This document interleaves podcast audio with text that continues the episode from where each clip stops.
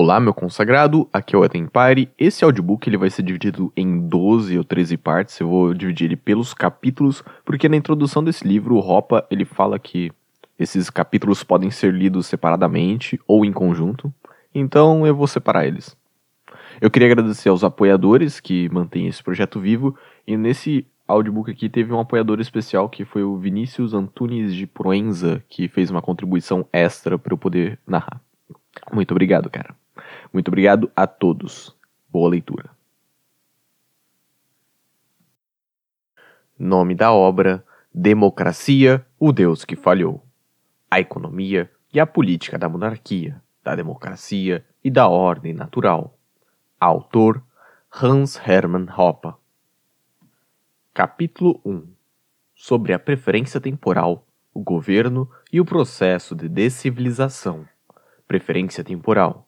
Ao agir, o agente homem, o homem, sempre visa substituir um estado de coisas menos satisfatório por um estado de coisas mais satisfatório.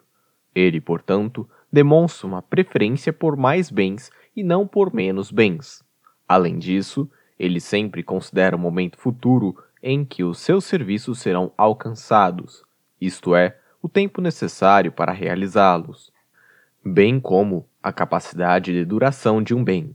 Ele, assim, também demonstra uma preferência universal por bens presentes em vez de por bens futuros e por bens mais duráveis em vez de por bens menos duráveis.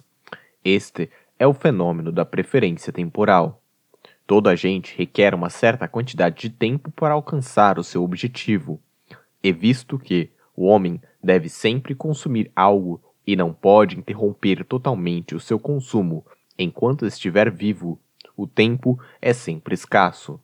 Então, ceteris paribus, os bens presentes ou disponíveis mais cedos são e devem ser invariavelmente mais valorizados do que os bens futuros ou disponíveis mais tarde. Com efeito, se o homem não fosse limitado pela preferência temporal, se a única restrição operando sobre ele fosse a preferência por mais em vez de por menos, ele invariavelmente escolheria os processos de produção que proporcionariam a maior saída por entrada, independentemente do período de tempo necessário para que esses métodos dessem frutos. Ele sempre pouparia e nunca consumiria. Por exemplo, em vez de fazer primeiro uma rede de pesca, Crusoe começaria a construir um barco de pesca, pois este é o método economicamente mais eficiente de captura de peixes. Que ninguém, incluindo Crusoe, possa agir dessa maneira, torna evidente que o homem somente pode valorar frações de tempo iguais de uma forma diferente de acordo com o fato de elas estarem mais próximas ou mais afastadas do momento da decisão do agente. O que restringe a quantidade de poupança e de investimento é a preferência temporal. Impelido pela preferência temporal, o homem só trocará um bem presente por um bem futuro se esperar um aumento da sua quantidade de bens futuros. A taxa de preferência temporal, a qual é, e pode ser diferente de uma pessoa para outra e de um momento para o outro, mas que, para todos, somente pode ser positiva, determina ao mesmo tempo o tamanho do prêmio que apresentam os bens presentes em relação aos bens futuros e o montante de poupança e de investimento. A taxa de juros de mercado é a soma acumulada de todas as taxas de preferência temporal individuais, refletindo a taxa de preferência temporal da sociedade e equilibrando a poupança social, isto é, a oferta de bens presentes em troca de bens futuros, e o investimento social, isto é, a demanda por bens presentes que, pensa-se, são capazes de produzir retornos futuros. Nenhuma oferta de empréstimos pode existir sem uma poupança anterior, isto é, sem a abstenção de um possível consumo de bens presentes, um excesso de produção atual em relação ao consumo atual. E nenhuma demanda por empréstimos existiria se ninguém vislumbrasse uma oportunidade de empregar produtivamente bens presentes, isto é, de investi-los com a finalidade de efetuar uma produção futura que fosse superior aos atuais bens presentes. De fato, se todos os bens presentes fossem consumidos e se nenhum desses bens presentes fosse investido em métodos de produção que consomem tempo, a taxa de juros seria infinitamente alta, o que, em qualquer lugar fora do Jardim do Éden, equivaleria a uma simples existência animal, isto é, a uma degradante vida primitiva de subsistência, com as pessoas encarando a realidade com apenas as suas mãos nuas e o seu desejo de gratificação instantânea.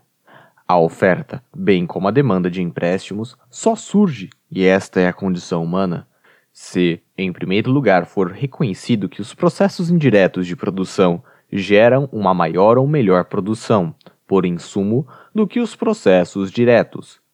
Em segundo lugar, deve ser possível, por meio da poupança, acumular um montante de bens presentes de consumo necessário para prover todas as necessidades e todos os desejos cuja satisfação durante o prolongado tempo de espera for considerado mais urgente do que o incremento no bem-estar futuro esperado pela adoção de um processo de produção mais demorado. Sendo satisfeitas estas condições, a formação e a acumulação de capital são estabelecidas e continuam a ser praticadas. A terra e a mão de obra os fatores de produção originários, em vez de se basearem e se empenharem em processos de produção de gratificação instantânea, são sustentadas por um excesso de produção em relação ao consumo e empregadas na produção de bens de capital.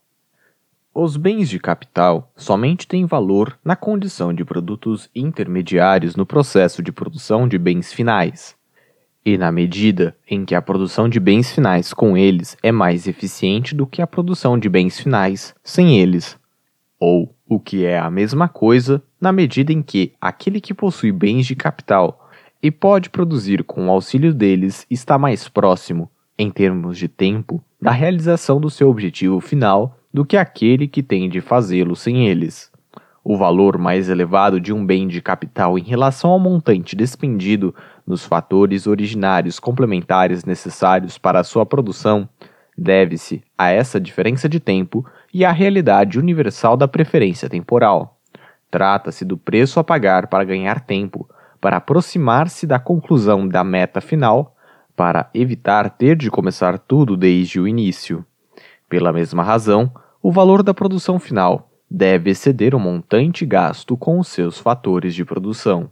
O preço pago pelo bem de capital e por todos os serviços de mão de obra complementares.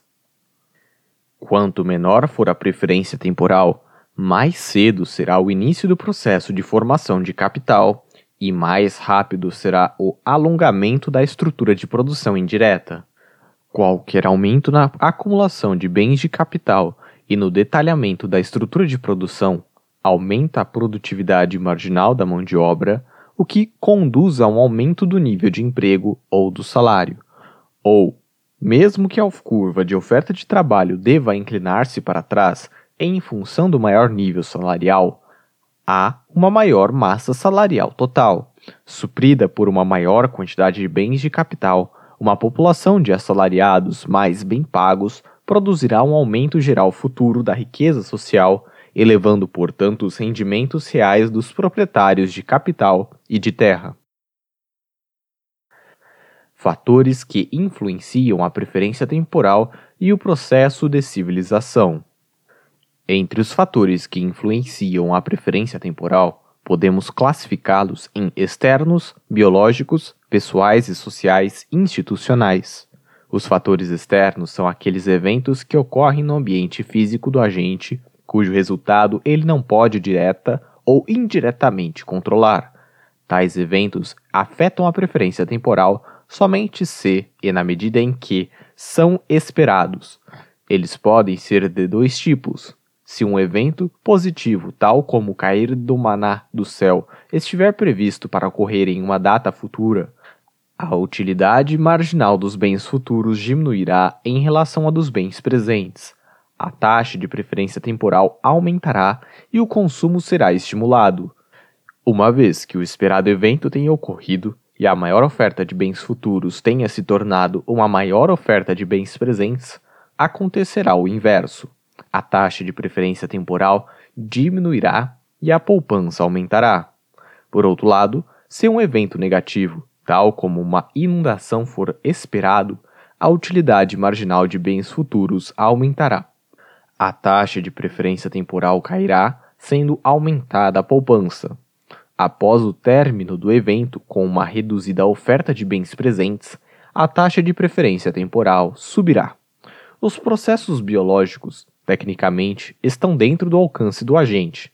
Porém, para todos os efeitos práticos e no futuro previsível, eles também devem ser considerados como um dado pelo agente, semelhante aos eventos externos. Trata-se de um dado que o homem nasce como uma criança, cresce até tornar-se um adulto, é capaz de procriar durante uma parte da sua vida e, por fim, envelhece e morre. Esses fatos biológicos têm uma influência direta na preferência temporal. Por causa das restrições biológicas ao seu desenvolvimento cognitivo, as crianças apresentam uma taxa de preferência temporal extremamente elevada. Elas não possuem uma noção clara de uma expectativa de vida pessoal que considere um período de tempo prolongado. Falta-lhes uma compreensão plena da produção como um modo de consumo indireto. Nesse sentido, elas preferem muito mais os bens presentes e a gratificação imediata aos bens futuros e a gratificação posterior. As atividades de poupança e de investimento por parte delas são raras, e os períodos de produção e de formação de provisões, estocagem e poupança dificilmente ultrapassam o futuro imediato. As crianças vivem um dia após o outro e de uma satisfação imediata para a próxima. No processo de tornar-se um adulto, a altíssima taxa inicial de preferência temporal do agente tende a cair, com o reconhecimento da expectativa de vida e das potencialidades da produção como um meio de consumo indireto, a utilidade marginal dos bens futuros aumenta. A poupança e o investimento são estimulados e os períodos de produção e de estocagem são prolongados. Finalmente, ao envelhecer e aproximar-se do fim da sua vida, o agente apresenta uma taxa de preferência temporal que tende a aumentar. A utilidade marginal dos bens futuros cai porque há menos tempo de vida disponível. A poupança e o investimento diminuirão, e o consumo, incluindo a não substituição de capital e de bens de consumo duráveis, aumentará. Esse efeito da velhice, entretanto, pode ser evitado e suspenso devido ao fato biológico da procriação. O agente pode prorrogar o seu período de formação de provisões para além da duração da sua vida própria. Se, e na medida em que este for o caso, a sua taxa de preferência temporal pode permanecer no nível adulto até a sua morte. Dentro dos limites impostos pelos fatores externos e biológicos, o agente define a sua preferência temporal de acordo com as suas avaliações subjetivas. Quão alta ou quão baixa essa taxa será e quais serão as mudanças que ela sofrerá no decorrer da sua vida pessoal dependem de fatores psicológicos pessoais. Um homem pode somente se preocupar com o presente e com o futuro mais imediato. Como uma criança, ele pode só estar interessado em uma gratificação instantânea, ou pelo menos retardada o mínimo possível. Em conformidade com sua alta preferência temporal, ele pode querer ser um vagabundo, um errante, um bêbado, um drogado, um alucinado, ou simplesmente um tranquilo e despreocupado tipo de rapaz que gosta de trabalhar tão pouco quanto possível a fim de aproveitar cada dia ao máximo. Outro homem pode se preocupar constantemente com seu futuro e com o da sua prole. Ele, por meio da poupança, pode querer construir um estoque constante e crescente de capital e de bens de consumo duráveis, a fim de obter uma oferta cada vez maior de bens futuros e uma estocagem de bens por um período cada vez mais longo. Uma terceira pessoa pode possuir um grau de preferência temporal entre esses dois extremos, ou pode possuir diferentes graus em diferentes momentos e, em decorrência disso, escolher ainda outro estilo de vida. No entanto, não importando qual seja o grau original de preferência temporal de uma pessoa, ou qual seja a distribuição original de tais taxas dentro de uma determinada população, uma vez que isso for baixo ou suficiente para que se permita a formação de qualquer nível de poupança de capital e de bens de consumo duráveis, põe-se em movimento uma tendência à queda da taxa de preferência temporal, a qual é acompanhada por um processo de civilização. O poupador troca bens presentes de consumo por bens futuros de capital, com a expectativa de que estes ajudarão a produzir uma oferta maior de bens presentes no futuro. Se ele tivesse uma expectativa contrária, ele não teria poupado. Se essa expectativa se revelar correta e se todo o resto continuar a ser o mesmo, cairá a utilidade marginal dos bens presentes em relação à utilidade marginal dos bens futuros. A sua taxa de preferência temporal será menor ele poupará e investirá mais do que no passado, e a sua renda futura será ainda maior, levando a mais uma redução em sua taxa de preferência temporal. Passo a passo, a taxa de preferência temporal aproxima-se do zero, sem contudo jamais alcançá-lo.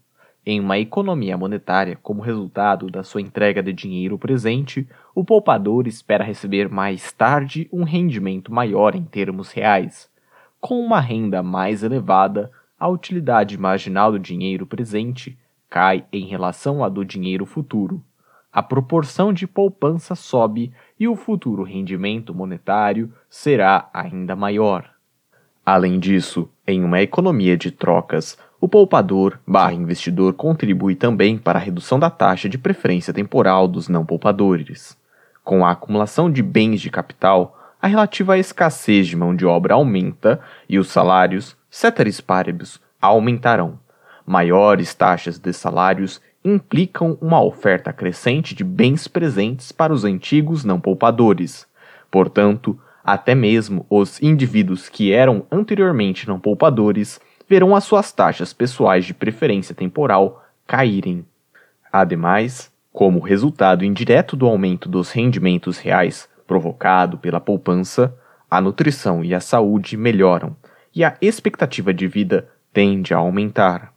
Em um desenvolvimento semelhante à transformação da infância para a idade adulta, com uma maior expectativa de vida, objetivos mais distantes são adicionados à escala de valores presentes do indivíduo.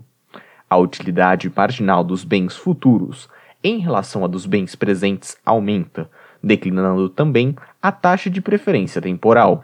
Simultaneamente, o poupador barra investidor dá início a um processo de civilização. Ao gerar uma tendência à queda da taxa de preferência temporal, ele, bem como todos aqueles que, direta ou indiretamente, estão conectados a esse indivíduo através de uma rede de trocas, desenvolve-se e amadurece, Ocorre a transição da infância à fase adulta e da barbárie à civilização. Ao construir uma estrutura de capital e de bens de consumo duráveis em expansão, o poupador barra investidor também expande constantemente o alcance e o horizonte dos seus planos. Cresce o número de variáveis que estão sob o seu controle e que são tomadas em consideração em suas ações do presente.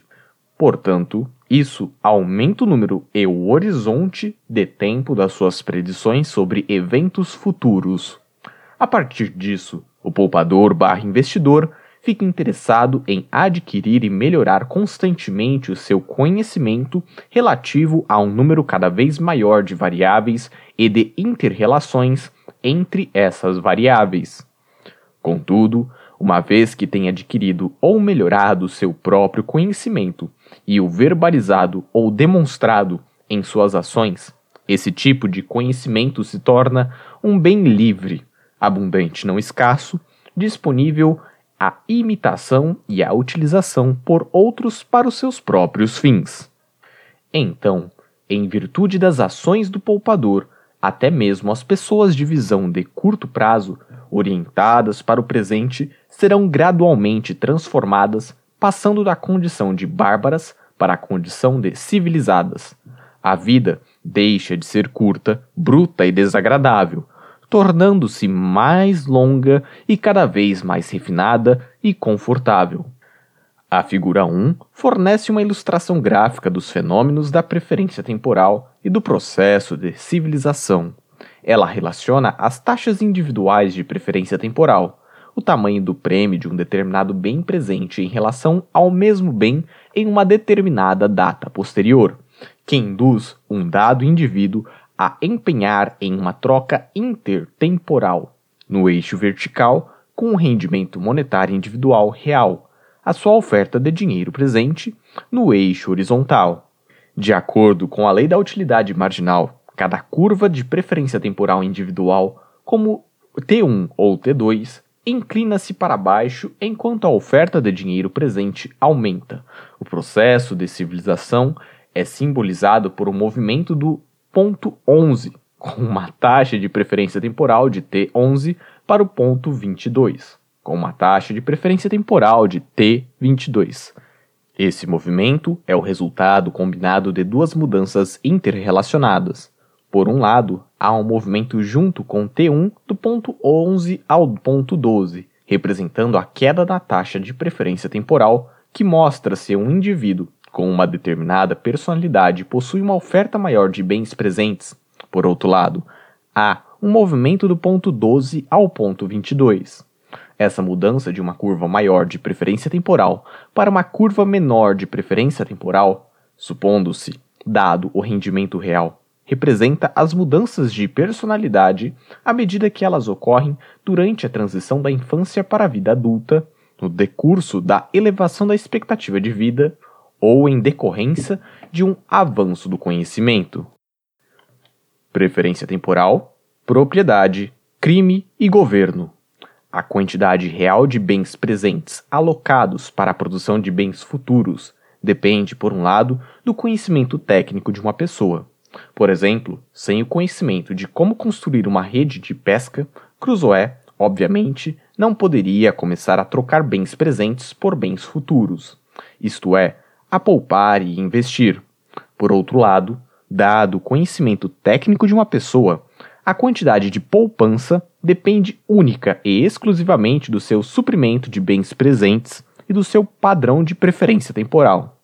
Quanto menor for o seu suprimento de bens presentes e quanto maior for a sua preferência temporal, maior será a sua taxa efetiva de preferência temporal e menor será a sua poupança real.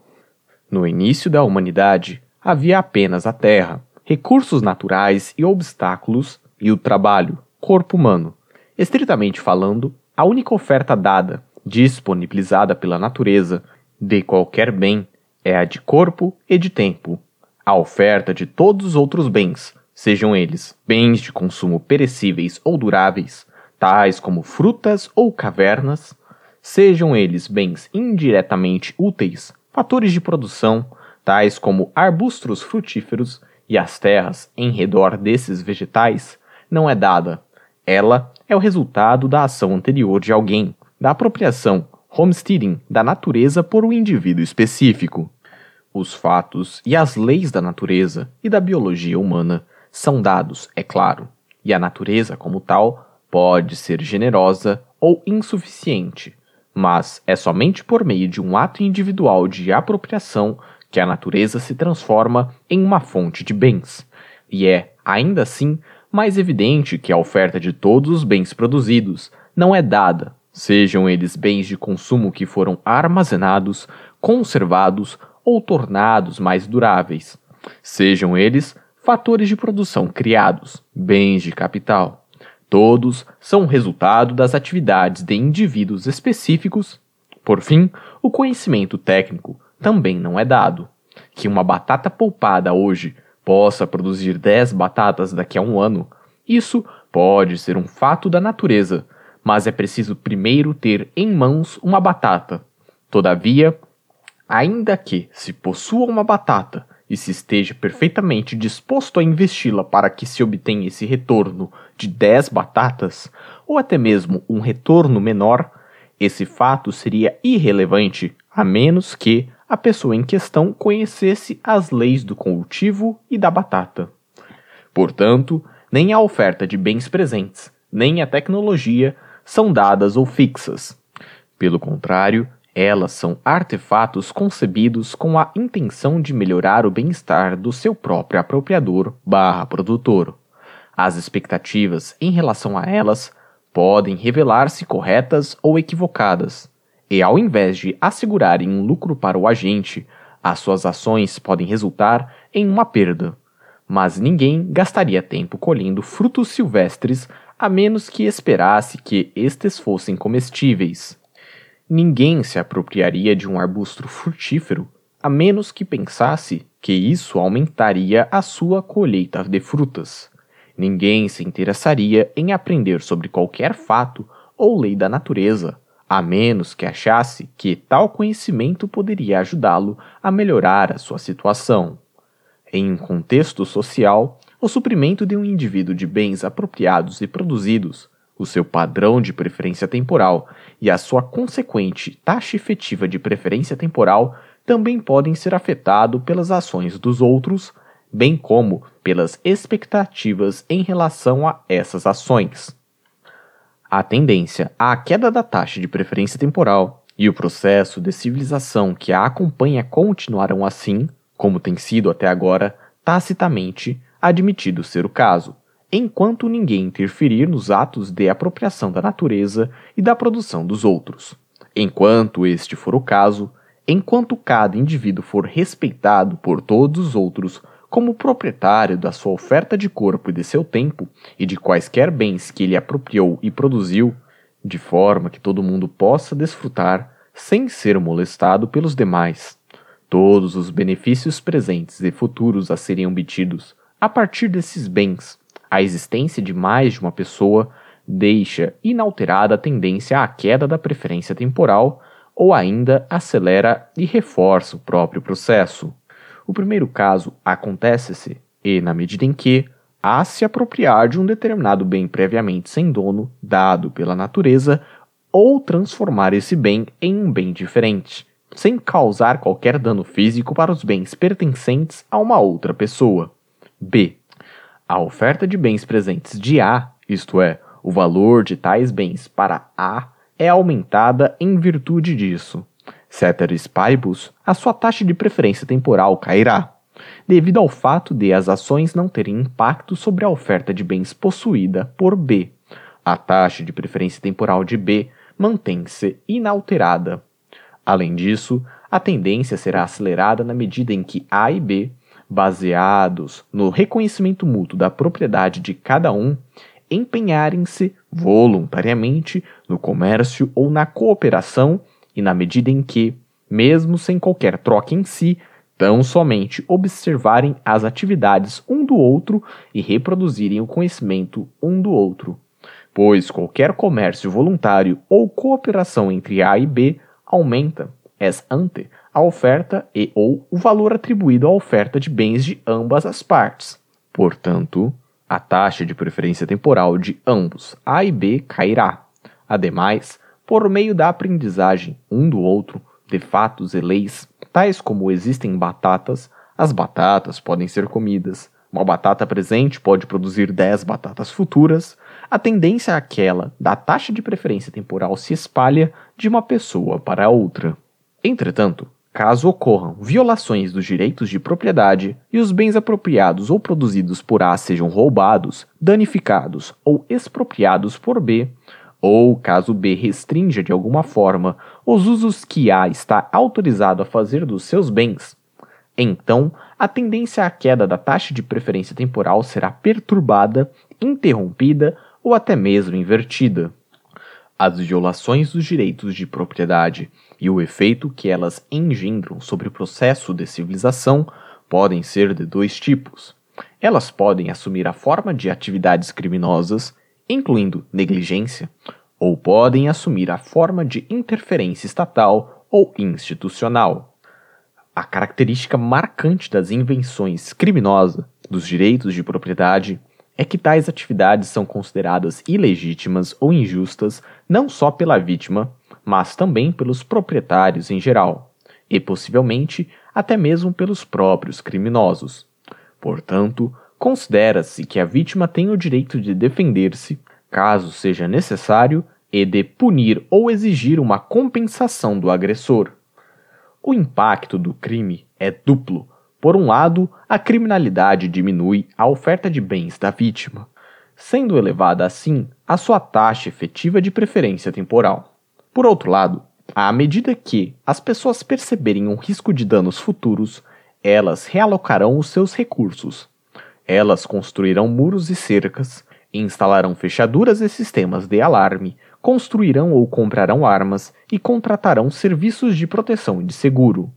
A existência do crime, portanto, implica um retrocesso no processo que conduz à queda da taxa de preferência temporal em relação às vítimas em questão ocasionando gastos, que, na perspectiva das vítimas reais e potenciais, poderiam ser considerados um desperdício caso não houvesse crime.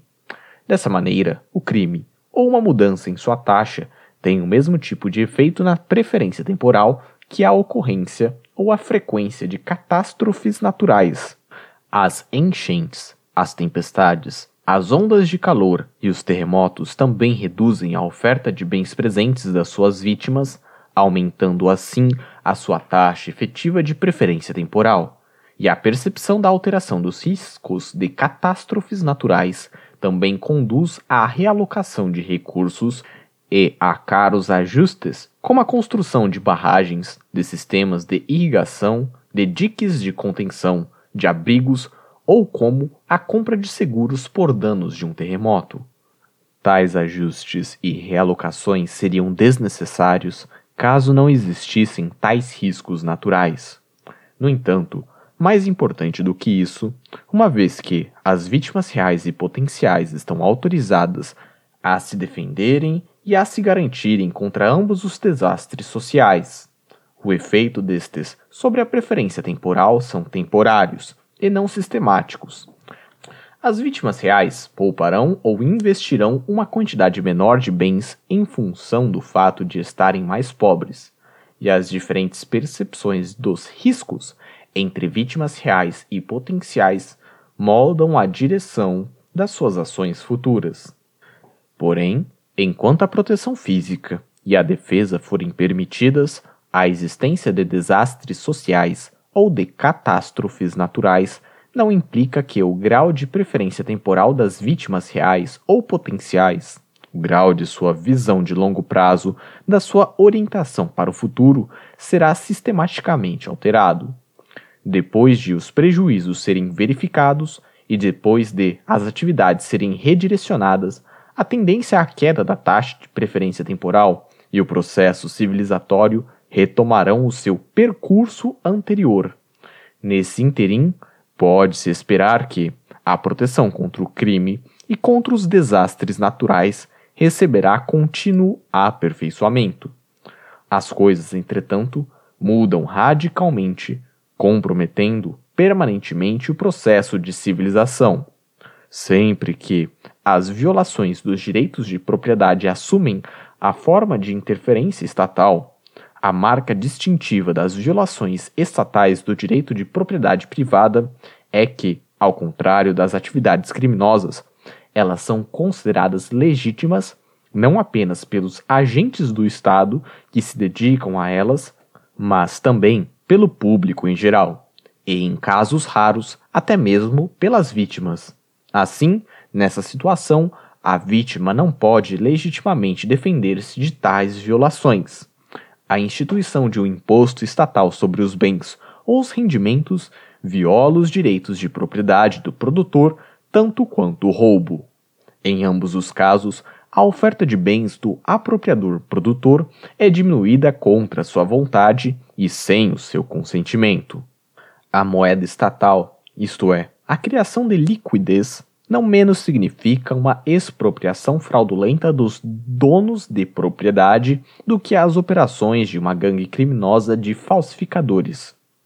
Ademais, as regulações do governo acerca do que um proprietário pode ou não pode fazer com a sua propriedade, para além da regra de que ninguém pode causar danos físicos à propriedade dos outros e de que todas as trocas, comércio uns com os outros devem ser voluntárias e contratuais, implicam uma apropriação da propriedade de alguém da mesma forma como o fazem os atos de extorsão, de roubo ou destruição. Mas a tributação, a criação de liquidez perpetrada pelo Estado e as regulações estatais, ao contrário dos seus homólogos penais, são consideradas legítimas. E a vítima da interferência do Estado, ao contrário da vítima de um crime, não tem o direito à defesa física e à proteção da sua propriedade. Graças, então, à sua legitimidade, as violações estatais dos direitos de propriedade afetam sistematicamente as preferências temporais individuais de forma diferente e muito mais profunda do que a criminalidade. Assim como a criminalidade a interferência estatal nos direitos de propriedade privada reduz a oferta de bens presentes de uma pessoa, aumentando assim a sua efetiva taxa de preferência temporal. As agressões estatais, em contraste com os crimes, ao mesmo tempo aumentam o grau de preferência temporal das vítimas reais e potenciais, porque elas implicam também uma redução da oferta de bens futuros uma redução da taxa de retorno sobre o investimento. O crime, por ser ilegítimo, ocorre apenas intermitentemente. O assaltante desaparece da cena com seu saque e deixa a vítima sozinha, livre, em paz. Portanto, pode-se lidar com o crime através do aumento da demanda por produtos e serviços de proteção, a fim de restaurar ou até mesmo aumentar a futura taxa de retorno de investimento e fazer com que seja menos provável que o mesmo ou um outro assaltante possam ser bem-sucedidos uma segunda vez com a mesma ou com uma outra vítima. Em contraste, por serem legítimas, as violações do Estado dos direitos de propriedade são contínuas. O agressor não desaparece na clandestinidade, mas permanece ao redor e a vítima não pode se armar contra ele, mas deve permanecer em defesa. Pelo menos é o que geralmente dela se espera. Em consequência disso, futuras violações de direitos de propriedade, ao invés de se tornarem menos frequentes, institucionalizam-se. A taxa, a regularidade e a duração das futuras agressões aumentam. Ao invés de promoverem e melhorarem a sua proteção, as vítimas reais e potenciais das violações do Estado dos direitos de propriedade reagem a isso associando um risco permanentemente maior à totalidade da sua produção futura e ajustando sistematicamente para baixo as suas expectativas em relação à taxa de retorno de todos os investimentos futuros. Competindo com a tendência à queda da taxa de preferência temporal, uma tendência oposta, passa a surgir com a existência do Estado. Ao reduzir simultaneamente a oferta de bens presentes e de esperados bens futuros, as violações estatais dos direitos de propriedade não apenas elevam as taxas de preferência temporal, como também aumentam os padrões de preferência temporal, em função dos produtores estarem indefesos contra futuras agressões por parte dos agentes do Estado. A sua esperada taxa de retorno de ações produtivas e orientadas para o futuro é reduzida em todos os aspectos. Em decorrência disso, as vítimas reais e potenciais tornam-se mais orientadas para o presente. Conforme será explicado no decorrer da sessão seguinte, se as violações estatais dos direitos de propriedade seguem o seu rumo, aumentando e tornando-se cada vez maiores, a tendência natural da humanidade a edificar um crescente estoque de capital de bens de consumo duráveis e a trabalhar com uma visão cada vez mais de longo prazo, com objetivos mais distantes no tempo, pode não só ser suspensa, como também ser revertida por uma tendência à decivilização. Indivíduos previdentes e responsáveis se tornarão bêbados, alucinados. Os adultos se tornarão crianças o homem civilizado se tornará um bárbaro e os produtores se tornarão criminosos. Governo, expansão estatal e o processo de decivilização da monarquia à democracia. todo governo, e isso significa toda agência que se engaja em violações contínuas e institucionalizadas dos direitos de propriedade é, por sua própria natureza, um monopolista territorial. Não pode haver liberdade de entrada no negócio de expropriações. Caso contrário, em breve nada sobraria para ser expropriado, e qualquer forma de expropriação institucionalizada passaria então a ser impossível. Sob o pressuposto do alto interesse, todo o Estado usará esse monopólio da expropriação para seu próprio benefício, a fim de maximizar sua riqueza e os seus rendimentos. Por isso, todo o Estado deve possuir uma tendência inerente à expansão, e ao maximizar a sua riqueza e os seus rendimentos por meio da expropriação, todo o Estado representa uma ameaça constante ao processo de civilização, isto é, de preferências temporais em queda e de recursos cada vez mais amplos e disponíveis, e uma fonte crescente de forças decivilizadoras. Entretanto, nem todo o Estado prospera de modo igual e produz forças decivilizadoras da mesma forma. Diferentes formas de Estado conduzem a diferentes graus de decivilização. Nem toda forma de governo, nem toda sequência de formas de governo é igualmente provável tendo em vista que todas as expropriações criam vítimas e que as vítimas não podem ser invocadas a cooperar enquanto estão sendo agredidas e expropriadas, uma agência que institucionaliza a expropriação deve ser legitimada.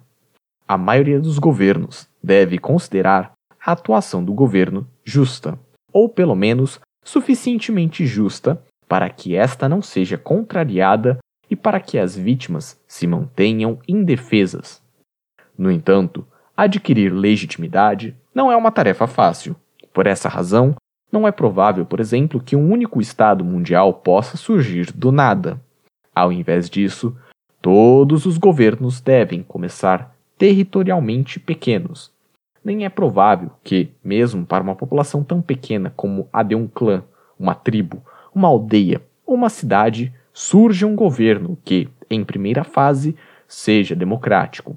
Pois quem depositaria maior confiança em uma pessoa anônima e democraticamente eleita, especialmente estando em jogo uma questão tão delicada como a de que se trata de um monopólio territorial da expropriação de que um determinado indivíduo conhecido? Portanto, pelo fato de o Estado ter de começar pequeno a forma original do Estado é normalmente aquela do governo pessoal, da propriedade privada, do aparato estatal de compulsão, a monarquia. Em todas as sociedades, sejam quais forem os seus graus de complexidade, indivíduos específicos rapidamente adquirem um status de elite em razão dos seus diversos talentos. Devido às suas realizações superiores em termos de riqueza, sabedoria e coragem, Havendo inclusive uma combinação de ambos, certos indivíduos adquirem o respeito dos demais e as suas opiniões e os seus julgamentos possuem uma autoridade natural. Em virtude de tal autoridade, os membros da elite são os indivíduos mais suscetíveis de serem bem-sucedidos no estabelecimento de um legítimo monopólio territorial da compulsão, normalmente através da monopolização dos serviços de resolução de conflitos e da aplicação da lei. E, já que devem a sua posição privilegiada ao seu caráter pessoal elitista e às suas realizações, eles se considerarão, e assim serão considerados pelos seus companheiros, como os proprietários pessoais do monopólio. O Estado democrático, no qual o aparato estatal é considerado como sendo propriedade pública, administrada por funcionários regularmente eleitos que não detêm pessoalmente a propriedade do monopólio e não são vistos como proprietários do Estado, mas sim como seus zeladores ou depositários administradores, normalmente surge depois do governo pessoal e da propriedade privada estatal, uma vez que as massas ou as maiorias não podem possuir qualquer autoridade natural, os governos democráticos podem adquirir legitimidade apenas de uma forma excepcional e não natural, geralmente através da guerra ou da revolução. Somente em atividades como a guerra, que a revolução, as massas agem em concerto, fazendo a vitória e a derrota dependerem do esforço em massa, e é apenas em circunstâncias excepcionais, tais como as mencionadas, que as massas ou as maiorias podem obter a legitimidade necessária para transformar o governo em propriedade pública.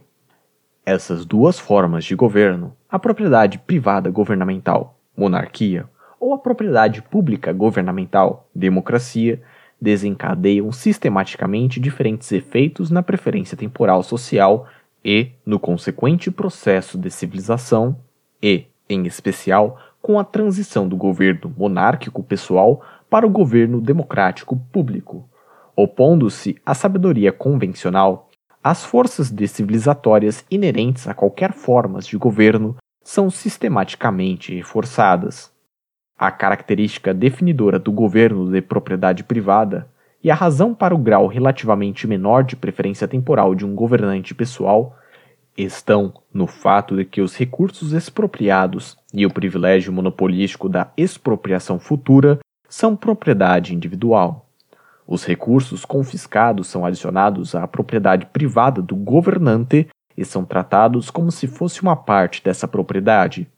E o privilégio monopolístico da expropriação futura é acrescentada a essa propriedade como se fosse um título, conduzindo assim a um aumento imediato no seu valor presente, capitalização do lucro do monopólio. Mais importante ainda, Sendo proprietário privado da propriedade governamental, o governante tem o direito de passar todos os bens pessoais para seu herdeiro.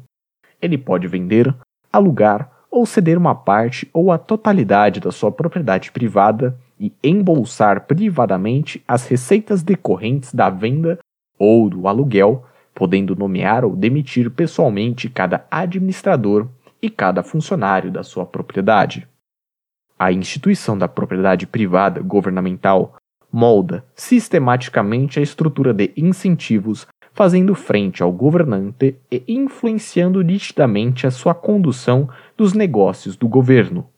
Partindo do princípio do alto interesse, o governante tenta maximizar a sua riqueza, isto é, o valor presente da sua propriedade e as suas receitas recorrentes ele não se interessaria em aumentar as suas receitas correntes à custa de uma redução mais do que proporcional do valor presente dos seus ativos.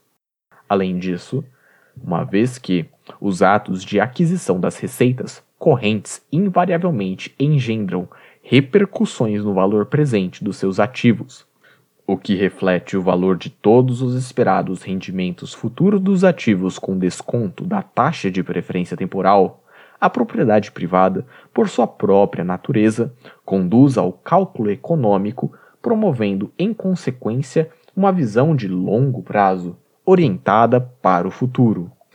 Embora isso seja verdadeiro em relação à propriedade privada em geral, no caso especial da propriedade privada governamental, isso implica uma perceptível moderação no uso do privilegiado monopólio de expropriação por parte do governante pois os atos de confisco, em função da sua própria natureza parasitária, ocorrem sobre atos anteriores de produção dos governados.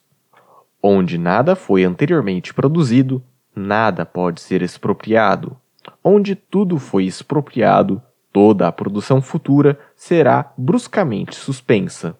Portanto, um proprietário privado do governo, o rei, evitará tributar os seus súditos muito pesadamente a fim de evitar a redução dos seus potenciais ganhos financeiros futuros, na medida em que, por exemplo, o valor presente da sua propriedade, o seu reino, sofra declínios reais.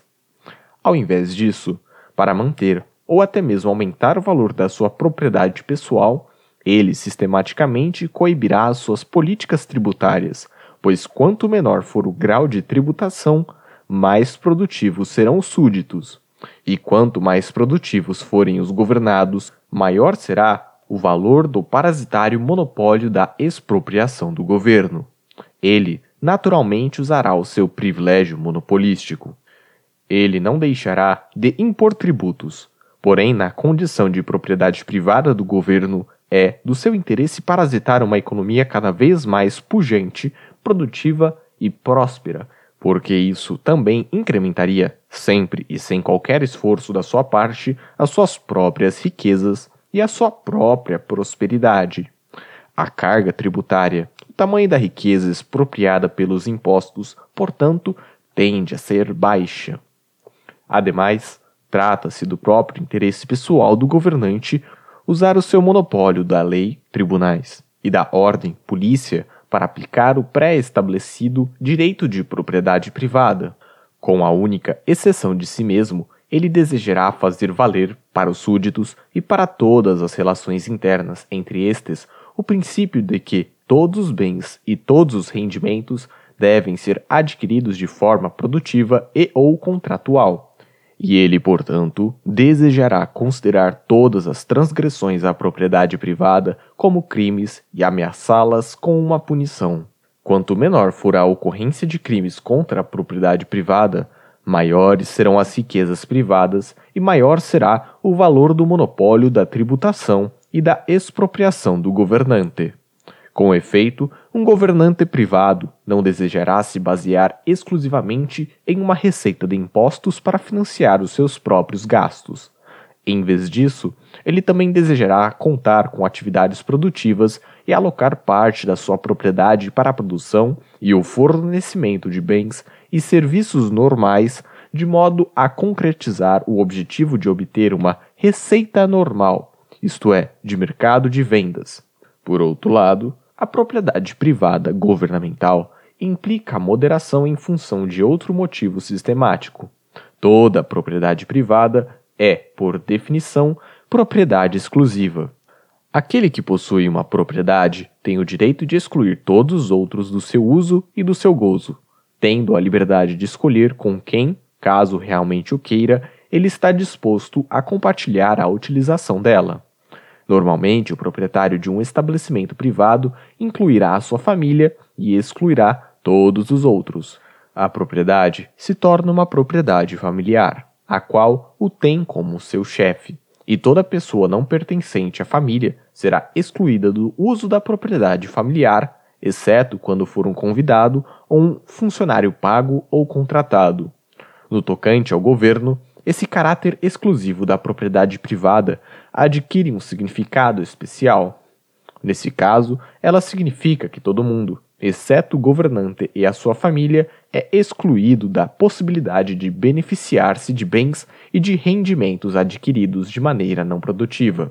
Somente a família real, em menor medida os seus amigos, os seus funcionários e os seus parceiros de negócios, desfruta o uso das receitas fiscais e pode levar uma vida parasitária.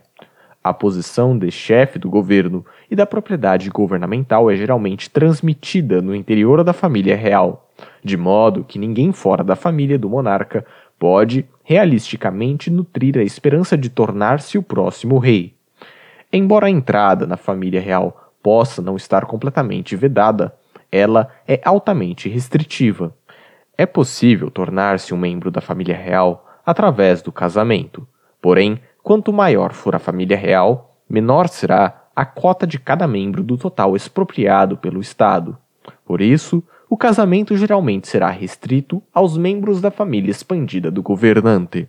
Apenas em casos excepcionais, um membro da família real se casará com um completo intruso. Mesmo que isso ocorra, um membro da família pelo casamento normalmente não se tornará o chefe da família real. Em decorrência dessas restrições à entrada do governo e na condição de exclusividade para o governante e a sua família, como o rei e os nobres, a propriedade privada do governo, monarquismo, estimula o desenvolvimento de uma nítida consciência de classe nos governados, promovendo oposições e resistência a qualquer expansão do poder governamental de tributar. Existe uma distinção clara entre os poucos governantes e os muitos governados, e há pouco ou nenhum risco ou possibilidade de uma pessoa movimentar-se de uma classe para outra.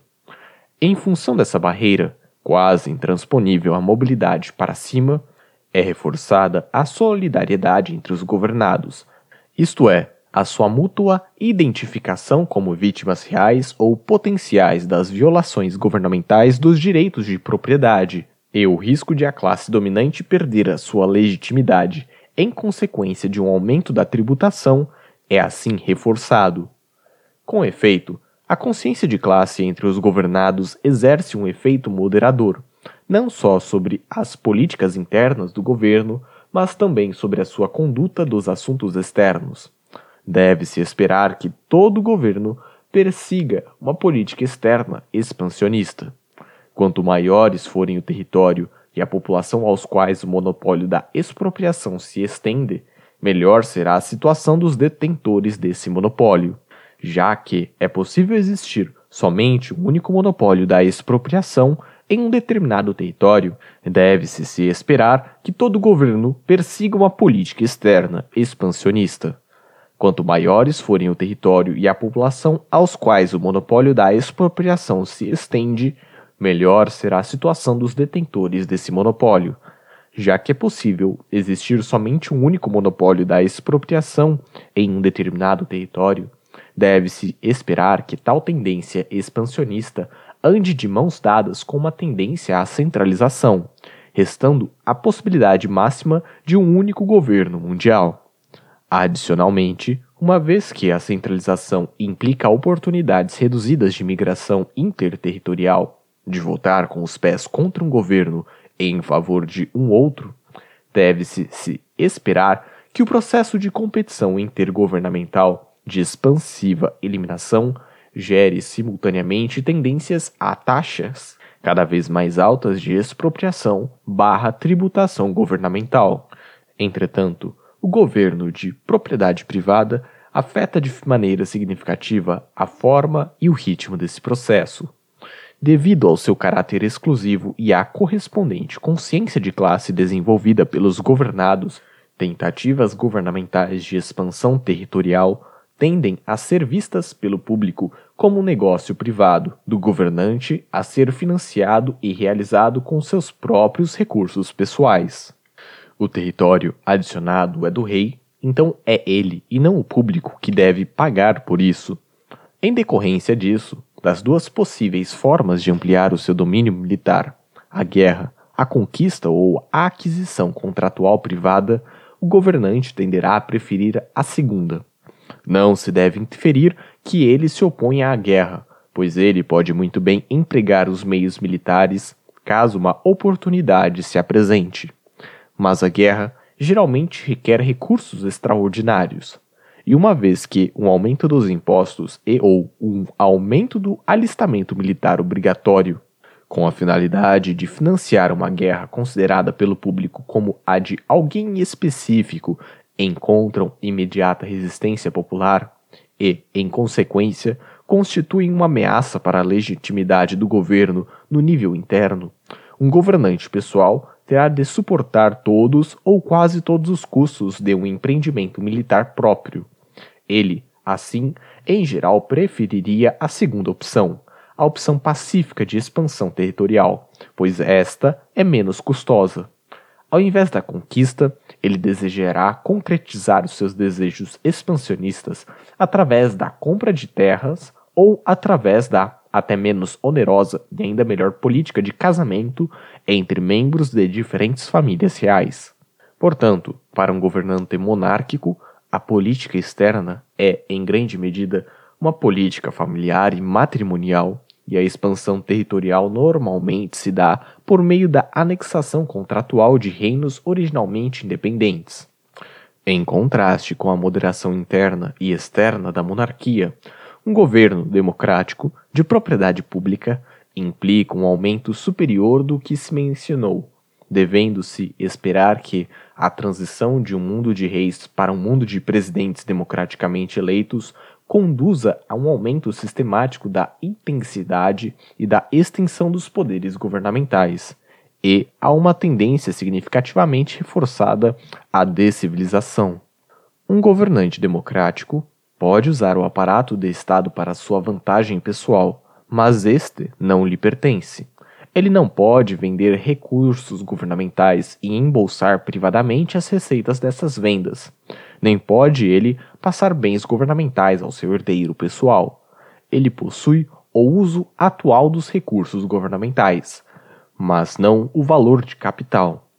Em distinto contraste com o rei, um presidente desejará maximizar não a riqueza total do Estado, valores do capital e receitas correntes, mas sim as receitas correntes, independentemente e à custa dos valores do capital. Na verdade, mesmo que quisesse agir de maneira diferente, ele não poderia fazê-lo, pois, sendo propriedade pública, os recursos do governo não são passíveis de serem vendidos, e sem os preços de mercado, o cálculo econômico é impossível. Assim, deve ser considerado inevitável que a propriedade pública do governo resulte em um contínuo consumo de capital, ao invés de manter ou até mesmo aumentar o valor da propriedade do governo, como faz um rei, um presidente, o zelador temporário do governo, usará ao máximo os recursos governamentais o mais rapidamente possível, pois, se ele não os consumir agora, ele pode nunca mais ter a possibilidade de consumi-los. Em particular, um presidente, ao contrário de um rei, não tem interesse em não estragar o seu país. Porque ele não incrementará suas expropriações se a vantagem de uma política de moderação não pode ser colhida privadamente, enquanto a vantagem de uma política oposta de impostos mais altos, maiores rendimentos correntes, pode ser então obtida? Para um presidente, ao contrário de um rei, a moderação oferece apenas desvantagens. Ademais, com a propriedade pública governamental no lugar da propriedade privada governamental, a segunda razão para a moderação também desaparece. A nítida consciência de classe desenvolvida pelos governados. Nunca pode haver mais do que um soberano supremo, seja ele rei ou presidente. No entanto, ao passo que a possibilidade de obter a posição de rei ou de nobre é sistematicamente restringida sob uma monarquia. Em um governo de propriedade pública, qualquer um, em teoria, pode tornar-se membro da classe governante, ou até mesmo o presidente. A distinção entre governantes e governados fica embaçada, e a consciência de classe dos governados perde a sua nitidez. Surge ainda a ilusão de que tal distinção não existe mais emerge a ideia de que, com a existência de um governo democrático, ninguém é governado por ninguém, de que todos governam a si mesmos. Na verdade, é em grande parte por causa dessa ilusão que a transição da monarquia para a democracia pode ser interpretada como um fator de progresso e, por isso, receber apoio público. Portanto, a resistência do público contra o governo é sistematicamente enfraquecida. Embora a expropriação e a tributação tenham se mostrado claramente opressivas e maléficas para o público no passado, elas agora parecem muito menos, sendo a humanidade o que ela é, pois qualquer um pode livremente adentrar as fileiras daquele que estão recebendo os frutos dessa expoliação. Em razão disso, os impostos aumentarão, seja diretamente na forma de maiores impostos, seja indiretamente na forma de mais criação de moeda governamental, inflação. Do mesmo modo, o número de empresas governamentais e o alcance dos funcionários do Estado, servidores públicos, em comparação com os dos funcionários privados, tenderão a aumentar, atraindo e promovendo pessoas com elevado grau de preferência temporal e com orientação para o presente, com visão limitada de curto prazo.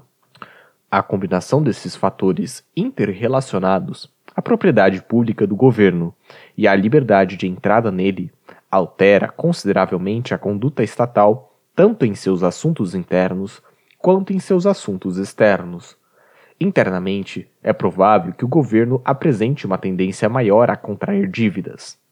Embora um rei não se oponha em absoluto a contrair dívidas, essa sua inclinação natural é restringida pelo fato de que, na posição de propriedade privada do governo, ele e os seus herdeiros serão considerados pessoalmente responsáveis pelo pagamento de todas as dívidas públicas. Ele pode literalmente ir à falência ou ser forçado pelos credores a liquidar os ativos governamentais.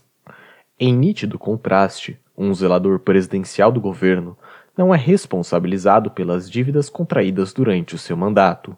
Ao invés disso, as suas dívidas são consideradas públicas, para serem pagas pelos governos futuros, e igualmente não responsáveis. Por causa desse motivo, ninguém é pessoalmente responsabilizado pelas suas dívidas. A carga da dívida aumentará e o consumo governamental presente será ampliado em detrimento do consumo governamental futuro. A fim de refinanciar uma dívida pública crescente, o nível de tributação futura ou da inflação monetária futura imposta a um público futuro terá de aumentar, e com a expectativa de uma maior carga tributária futura, os governados também são afetados pelo pesadelo dos crescentes graus de preferência temporal, pois, diante de futuras taxas maiores de impostos, o consumo presente e o investimento de curto prazo são considerados relativamente mais atraentes em comparação com a poupança e o investimento de longo prazo. Mais importante ainda, a conduta do governo, como detentor do monopólio da lei e da ordem, sofrerá uma mudança sistemática. Como anteriormente explicado, um rei desejará fazer valer o direito de propriedade privada pré-existente. Ele, não obstante o seu próprio status excepcional vis-à-vis, -vis, alguma das suas posições chaves, também terá de admitir e aceitar as noções de propriedade para si próprio e para todos os seus bens pelo menos na medida em que são consideradas as relações internacionais entre os reis. Ele não cria novas leis, mas apenas ocupa uma posição privilegiada dentro de uma lei já existente, o sistema de direito privado que tudo engloba. Em contraste com um governo de propriedade e de gestão públicas, um novo tipo de lei surgirá, o direito público, o qual isenta os agentes do governo de responsabilidade pessoal e imputa o status de propriedade pública a vários recursos de gestão econômica. Com o estabelecimento do direito público, incluindo o direito constitucional e o direito administrativo, não apenas como lei, mas também como uma lei superior, ocorre uma erosão progressiva do direito privado, isto é, desencadeia-se uma crescente subordinação do direito privado ao direito público, bem como um crescente deslocamento daquele para este. Ao invés de defender o direito privado entre os governados e explorar o seu monopólio legal exclusivamente para o efeito de redistribuir a riqueza e os rendimentos da sociedade civil para si próprio, um governo regulado pelo direito público também empregará cada vez mais o seu poder para legislar, isto é, para criar um direito civil novo e positivo, com a intenção de redistribuir a riqueza e os rendimentos dentro da sociedade civil. Pois, na posição de zelador governamental provisório, não proprietário, é de pouca ou nenhuma preocupação que o efeito de qualquer redistribuição seja apenas reduzir a produtividade futura. Todavia, diante das eleições populares e da liberdade de entrada no governo, a defesa e a adoção de políticas de redistribuição de riqueza e de rendimento estão fadadas a se tornarem o pré-requisito fundamental para quem deseja atingir ou manter a posição de zelador governamental. Assim, em vez de representar um estado de consumo, como a típica monarquia o faz, com a propriedade pública governamental, complementando e reforçando a tendência geral ao aumento dos impostos, do número de empregos governamentais e das dívidas, o Estado se transformará cada vez mais em um estado de bem-estar social e, ao contrário da sua típica descrição como uma evolução progressista, com essa transformação, o vírus da elevação dos graus de preferência temporal será inoculado no meio da sociedade civil e um processo autoacelerado de descivilização será colocado em movimento. A redistribuição de renda e de riqueza, legislativamente promulgada no seio da sociedade civil, pode tomar essencialmente três formas. Ela pode assumir a forma de uma simples transferência de pagamento, em que a renda e a riqueza são expropriadas de Pedro, representando os ricos, os possuidores, e transferida para Paulo, representando os pobres, os não possuidores. Ela pode assumir a forma de uma oferta gratuita ou de baixo custo de bens e serviços, tais como a educação, saúde ou infraestrutura, por parte do governo, em que a renda ou a riqueza são confiscadas de um grupo de indivíduos ou pagadores de impostos, os contribuintes, e transferidas a um outro diferente grupo, os usuários dos respectivos bens e serviços. Ou ela pode assumir a forma de regulações ou lei de proteção de empresas privadas e ou de consumidores, como controle de preços, tarifas ou exigências de licenciamento, de acordo com as quais a riqueza dos membros de um grupo de empresários ou de consumidores é aumentada graças a uma correspondente perda para aqueles que se encontram no outro grupo concorrente, impondo restrições legais para o uso que esses últimos são autorizados a fazer das suas propriedades privadas. Contudo, independentemente da sua forma específica, qualquer redistribuição desencadeia um duplo efeito sobre a sociedade civil. Em primeiro lugar, o simples ato de legislar, legislação democrática, aumenta o grau de incerteza. Em vez de ser imutável e, portanto, previsível, a lei torna-se cada vez mais flexível e imprevisível. O que é certo e o que é errado hoje podem não sê-los amanhã. O futuro, assim, torna-se mais irregular.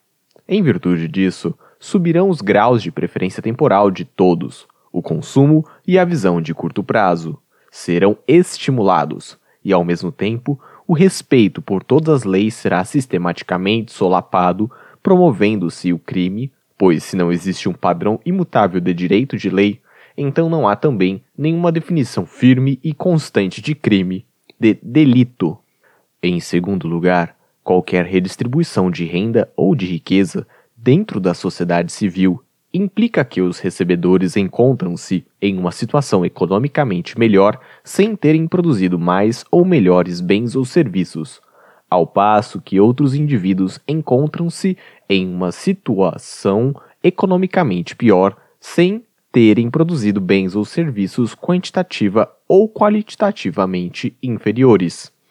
Dessa forma, não produzir não produzir nada que vale a pena ou não antecipar corretamente o futuro e a demanda futura por um determinado produto tornam-se relativamente mais atraentes do que produzir algo de valor e antecipar corretamente a demanda futura. Assim, independentemente da intenção legislativa específica, ajudar ou proteger os pobres, os desempregados, os doentes, os jovens ou os idosos, os ignorantes ou os estúpidos, os agricultores, os operários, siderúrgicos ou os caminhoneiros, os segurados, os sem-tetos, os bancos ou os negros, os casados ou os solteiros, aqueles com crianças ou aqueles sem crianças, e assim por diante, haverá mais pessoas produzindo menos e demonstrando antecipações ruins e equivocadas, bem como um menor número de pessoas que produzem mais e antecipam melhor. Pois, se as pessoas possuem até mesmo o menor controle sobre os critérios que habilitam o indivíduo a ir para o lado dos que recebem ou para o lado dos que entregam no processo de redistribuição, elas cada vez mais se deslocarão deste lado para aquele lado. Haverá mais pobres, mais desempregados, mais gente não segurada, mais gente não competitiva, mais sem teto, entre tantos outros. Mesmo que tal mudança de lado não seja possível, como é o caso da redistribuição da riqueza baseada no sexo, na raça, na renda ou na idade, o incentivo para ser produtivo, responsável e previdente ainda assim será reduzido. Pode não haver mais homens ou mulheres ou brancos ou negros, pelo menos não imediatamente, pois uma vez que os membros de um grupo privilegiado por critérios de sexo, raça ou faixa etária são recompensados com um rendimento não merecido, eles têm menos incentivos para obterem um rendimento no futuro. Uma vez que os membros de um grupo discriminado por critérios de sexo, raça ou faixa etária são punidos por possuírem riquezas ou terem obtido um rendimento, eles também serão menos produtivos no futuro. Em todo caso, haverá menos atividade produtiva, menos autoconfiança e menos visão de longo prazo. E haverá mais consumo, mais parasitismo, mais dependência, mais cegueira histórica e mais visão de curto prazo. Ou seja, o problema cuja suposta cura se encontra na redistribuição aumentará ainda mais. Portanto, o custo da manutenção do existente nível de assistencialismo será maior agora do que antes, e, a fim de financiá-lo, mais tributação e mais expropriação de riqueza devem ser impostos sobre os demais produtores. A tendência à mudança de atividade produtivas para atividades não produtivas será reforçada ainda mais, conduzindo, primeiro, à contínua elevação das taxas de preferência temporal e, segundo, a uma decivilização progressiva, infantilização e desmoralização da sociedade civil. Adicionalmente, com a propriedade pública governamental e com a liberdade de entrada em um grupo republicano-democrático, a política externa também se modifica. Conforme explicado anteriormente, deve-se se esperar que todos os governos sejam expansionistas, e não há razão para supor que os desejos expansionistas de um presidente serão menores do que os de um rei. No entanto, ao passo que um rei pode satisfazer esse desejo através do casamento, tal caminho está essencialmente vedado para um presidente. Ele não é o proprietário do território controlado pelo governo. Ele, portanto, não pode anexar contratualmente territórios separados. E, ainda que ele assine tratados intergovernamentais, estes não possuem o status de contratos, mas constituem, na melhor das hipóteses, tão somente pactos ou alianças temporárias, porque, na condição de acordos relativos a recursos de propriedade pública, eles poderão ser revogados a qualquer momento por outros futuros governos. Se um governante democrático e uma elite governante democraticamente eleita desejarem expandir seu território em consequência sua base tributária, então apenas a opção militar de conquista e de dominação está aberta a eles. Assim, a probabilidade de guerra será consideravelmente aumentada. Ademais, não só a probabilidade de guerra será modificada, mas também a sua forma. As guerras monárquicas, em geral, decorrem de disputas por heranças desencadeadas por uma complexa rede de casamentos interdinásticos e pela extinção irregular, porém constante, de certas dinastias. Como violentas disputas patrimoniais, as guerras monárquicas são caracterizadas por terem objetivos territoriais. Elas não são motivadas por desavenças ideológicas, mas sim por disputas por propriedades tangíveis. Além disso, uma vez que se trata de disputas interdinásticas envolvendo questões de propriedade, o público considera a guerra como um assunto privado do rei a ser financiado e executado com o próprio dinheiro e as próprias forças militares dele. Adicionalmente, uma vez que são conflitos de caráter privado entre diferentes famílias reais, o público percebe e os reis se sentem obrigados a reconhecer isso. Uma distinção nítida e clara entre combatentes e não combatentes, o que conduz ao direcionamento dos esforços de guerra das forças militares reais, especificamente para as outras forças militares reais e as suas respectivas propriedades privadas. Ainda no século XVIII, nota o historiador militar Michael Howard. Abre citação. No continente, o comércio, as viagens e as relações de cultura e de aprendizado praticamente não encontram obstáculos nos períodos de guerra. As guerras eram os conflitos do rei. O papel do bom cidadão era pagar os seus impostos e a boa e saudável economia política ditava que ele deveria ser deixado em paz para construir a riqueza com a qual pagaria os impostos.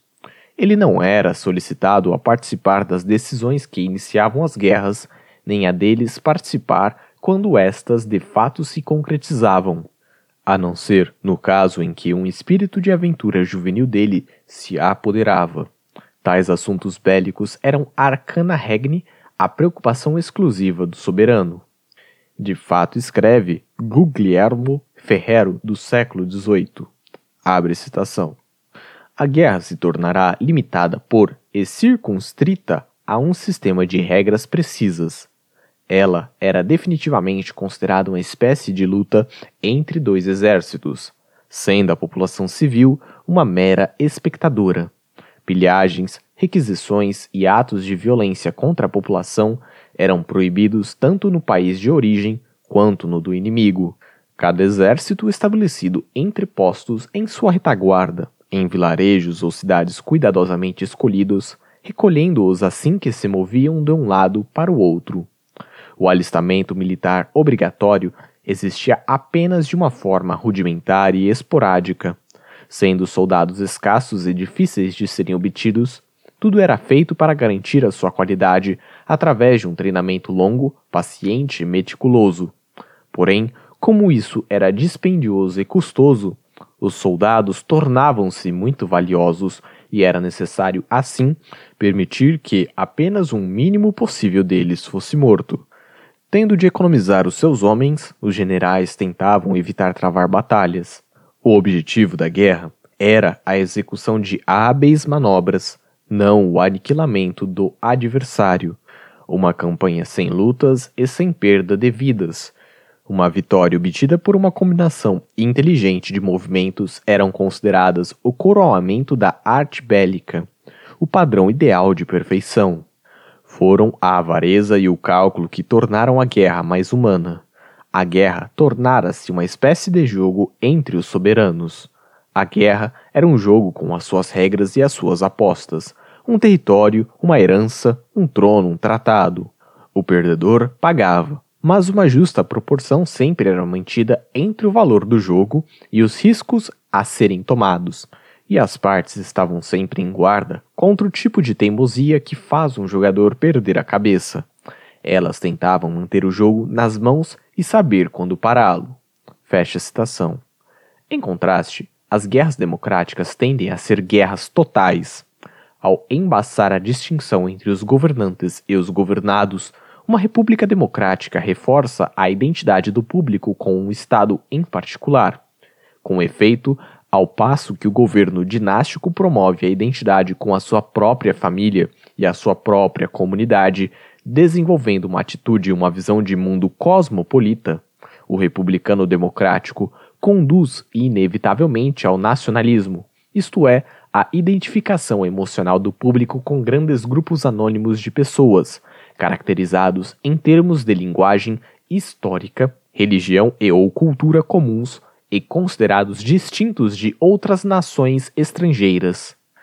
As guerras entre estados são assim transformadas em guerras nacionais, ao invés de representarem meras violentas disputas patrimoniais dinásticas, que podem ser resolvidas através de atos de ocupação territorial, elas tornam-se batalhas entre diferentes estilos de vida, o que só pode ser resolvido através de atos de subjugação ou de extermínio e de dominação cultural, linguística ou religiosa.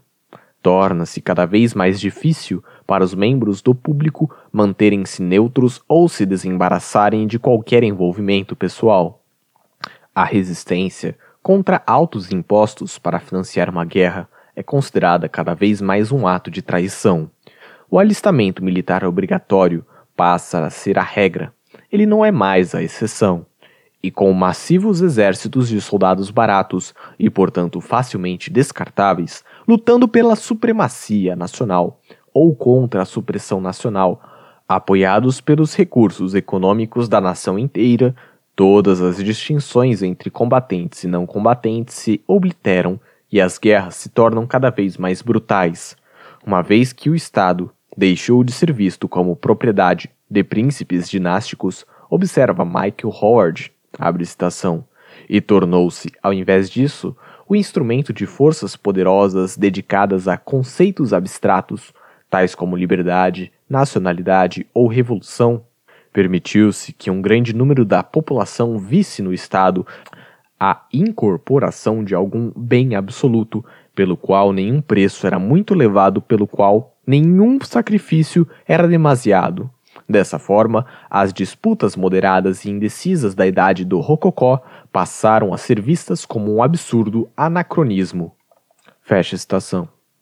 Em distinto contraste com a guerra limitada do Ancien Regime, A nova era da Guerra Repúblico-Democrática, que começou com a Revolução Francesa e as guerras napoleônicas, que mais adiante, durante o século XIX, foi demonstrada pela Guerra Americana pela Independência do Sul, e que atingiu o seu apogeu durante o século XX com a Primeira e a Segunda Guerra Mundiais e continua preponderante até o presente, é a era da guerra total. Como resumiu William A. Orton, abre citação, as guerras do século XIX eram mantidas dentro dos limites circunscritos pela tradição, bem reconhecida pelo direito internacional de que a propriedade civil e a propriedade comercial deveriam ficar fora da esfera de combate. Bens de caráter civil não estavam expostos a apreensões arbitrárias ou a confiscos permanentes. E, independentemente das disposições territoriais e financeiras que um Estado podia impor sobre um outro Estado, permitia-se, em geral, que a vida econômica e cultural dos povos beligerantes continuasse normal, tal como antes estava. As práticas do século XX mudaram tudo isso. Durante ambas as guerras mundiais, listas infinitas de bens considerados contrabandos, em conjuntos com declarações unilaterais de direito marítimo, colocaram todo tipo de comércio em perigo, rasgando e descartando todos os precedentes. O término da Primeira Guerra foi marcado por um esforço determinado e bem-sucedido de prejudicar a recuperação econômica dos principais perdentes e de confiscar certas propriedades civis. A Segunda Guerra sofreu a influência dessa política ao ponto em que o direito internacional da guerra deixou de existir durante anos. O governo da Alemanha, na medida em que o seu braço podia alcançar, baseou uma política de confisco sobre uma teoria racial que não tinha alicerce no direito civil, no direito internacional e na ética cristã. E quando a guerra começou, a violação da cortesia e da civilidade entre as nações revelou-se contagiosa. A liderança anglo-americana, tanto em discurso quanto em ação, lançou uma cruzada que não admitia limites jurídicos e territoriais para o exercício da coerção. O conceito de neutralidade foi condenado tanto na teoria quanto na prática. Não apenas os bens e os interesses dos inimigos foram alvos em todo o constrangimento de que as potências beligerantes eram capazes, mas também os bens e os interesses de todas as partes, até mesmo os de países neutros e os bens e os interesses dos estados neutros e dos seus civis, quando presentes em territórios em guerra ou sob o controle de potências beligerantes foram submetidos praticamente ao mesmo tipo de coerção que se aplicavam àquele dos inimigos nacionais. A guerra total então tornou-se uma espécie de guerra civil da qual nenhuma comunidade pode esperar escapar, e as nações amantes da paz atrairão para si essa óbvia inferência. Retrospectiva e perspectivas. O processo de civilização, colocado em movimento pela poupança, pelo investimento e pelo acúmulo de bens de consumo duráveis e de bens de capital, o processo de queda gradual das preferências temporais e de alongamento do alcance e do horizonte dos recursos privados pode ser temporariamente perturbado pelo crime. Porém, visto que as pessoas têm os direitos de se defenderem do crime e existência de atividades criminosas não altera a direção do processo. Ela apenas acarreta mais despesas com proteção, implicando menos gastos que não sejam dessa natureza. Ao invés disso, uma mudança de direção, preferências temporais estagnadas ou até mesmo crescentes, somente será possível se as violações dos direitos de propriedade se institucionalizarem, isto é, se existir um Estado. Embora deva ser pressuposto que todos os governos possuem uma tendência ao seu crescimento interno e à sua expansão territorial, centralização política, deve-se se considerar que nem todas as formas de governo podem ser igualmente bem-sucedidas em seus esforços. Se o governo é de propriedade privada, monarquia, a estrutura de incentivos que confronta o governante é tal que, é do seu próprio interesse ser relativamente orientado para o futuro e ser moderado na tributação e na guerra. A velocidade do processo de civilização será sistematicamente diminuída.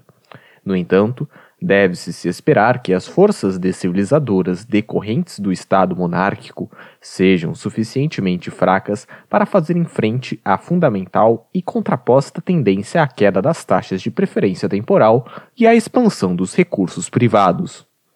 Em contraste, somente quando um governo é de propriedade pública é que se deve se esperar que os defeitos descivilizadores do Estado sejam suficientemente fortes para realmente travarem o processo de civilização ou até mesmo alterarem a sua direção, materializando uma tendência oposta.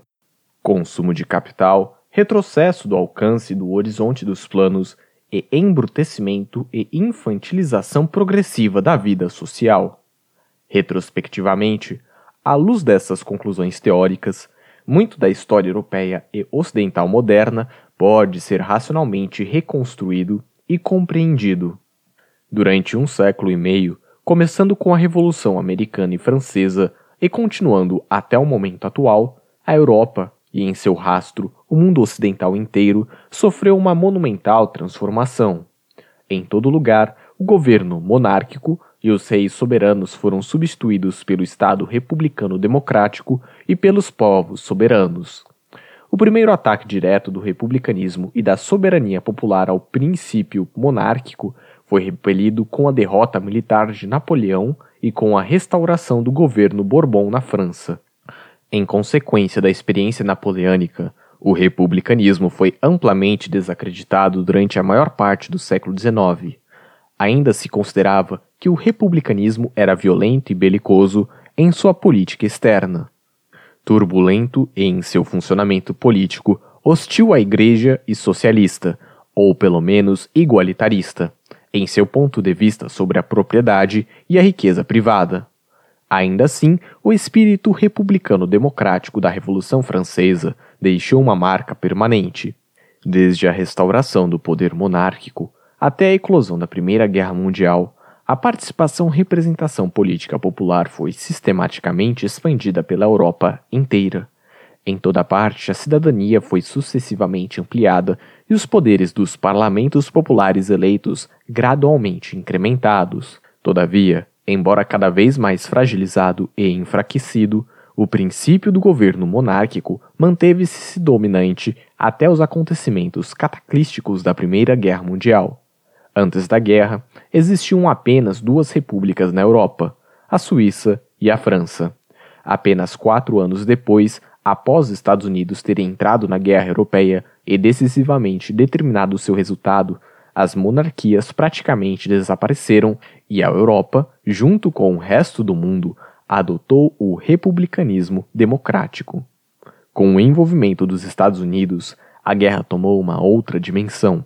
Ao invés de ser uma tradicional disputa territorial, como era o caso antes de 1917, a guerra transformou-se em uma disputa ideológica. Os Estados Unidos foram fundados como uma república e o princípio democrático inerente à ideia de uma república apenas recentemente tornara-se vitorioso. Tal vitória decorreu da violenta derrota e da violenta devastação da Confederação Secessionista pelo governo da União Centralista.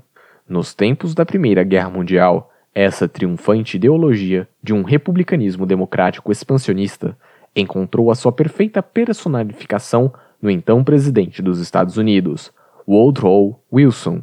Sob o governo deste, a guerra europeia tornou-se uma missão ideológica, fazer com que o mundo se transformasse num lugar seguro para a democracia, livre de governantes dinásticos. Assim, os militarmente derrotados, Romanovs, Rosenberg e Habsburgos tiveram de abdicar ou renunciar, e a Rússia, a Alemanha e a Áustria tornaram-se repúblicas democráticas com sufrágio universal, masculino e feminino, e com governos parlamentares. Da mesma forma, todos os recém-criados estados que provieram desses países, a Polônia, a Finlândia, a Estônia, a Letônia, a Lituânia, a Hungria e a Tchecoslováquia, adotaram constituições republicano-democráticas, sendo a Iugoslávia a única exceção. Na Turquia e na Grécia, as monarquias foram destituídas, e até mesmo onde as monarquias permaneceram dominantemente, como na Grã-Bretanha, na Itália, na Espanha, na Bélgica, na Holanda e nos países escandinavos, os monarcas não mais exerciam qualquer poder governamental. Introduziu-se o sufrágio adulto universal e todo o poder estatal foi investido em parlamentos e funcionários públicos. Uma nova era, a era republicano-democrática, sob a égide de um dominante governo dos Estados Unidos, começara. Do ponto de vista da teoria econômica, o fim da Primeira Guerra Mundial pode ser identificado como o momento no qual a propriedade privada governamental foi completamente substituída pela propriedade pública governamental, e como o momento a partir do qual deve ter sido desencadeada a tendência ao aumento dos graus de preferência temporal social, ao crescimento governamental e ao consequente processo de decivilização. Com efeito, como foi anteriormente indicado em detalhes, este item tem sido o grande tema por trás da história do Ocidente do século XX. Desde 1918, praticamente todos os indicadores de preferência temporais elevados ou crescentes vêm apresentando uma sistemática tendência ascendente. No que diz respeito ao governo, o republicanismo democrático produziu o comunismo, o fascismo, o nazismo e, finalmente, mais predominante, o liberalismo da social-democracia. O serviço militar obrigatório tornou-se praticamente universal. As guerras internas, civis e externas aumentaram em frequência e em brutalidade, e o processo de centralização política avançou mais do que nunca.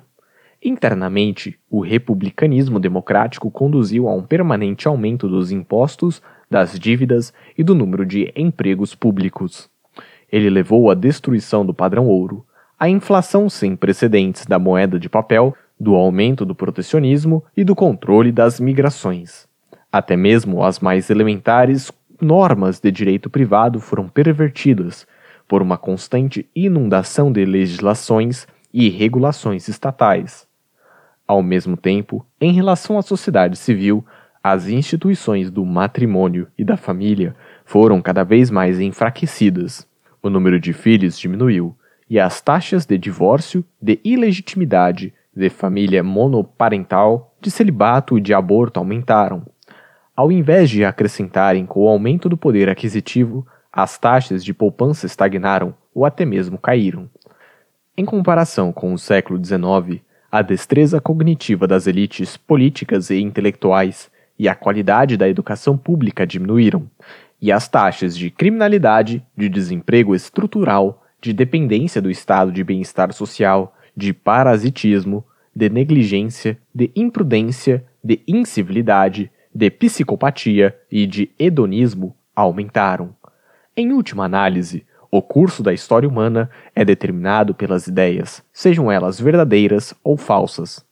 Assim como os reis não podiam exercer o seu governo a menos que a opinião pública o aceitasse como legítimo, os governantes democráticos também são igualmente dependentes da opinião pública para sustentar o seu poder político. É a opinião pública, portanto, que deve mudar para que o processo de decivilização seja impedido de completar o seu percurso. E assim como a monarquia foi uma vez aceita como legítima, mas hoje é considerada uma solução impensável para a atual crise social, não é inconcebível a ideia de que o governo democrático possa algum dia ser considerado moralmente legítimo e politicamente impensável. Tal deslegitimação é uma condição necessária para que se evite a máxima catástrofe social. Não é o governo monárquico ou democrático a fonte da civilização humana e da paz social, mas sim a propriedade privada, bem como o reconhecimento e a defesa dos direitos de propriedade privada, o contratualismo e a responsabilidade individual.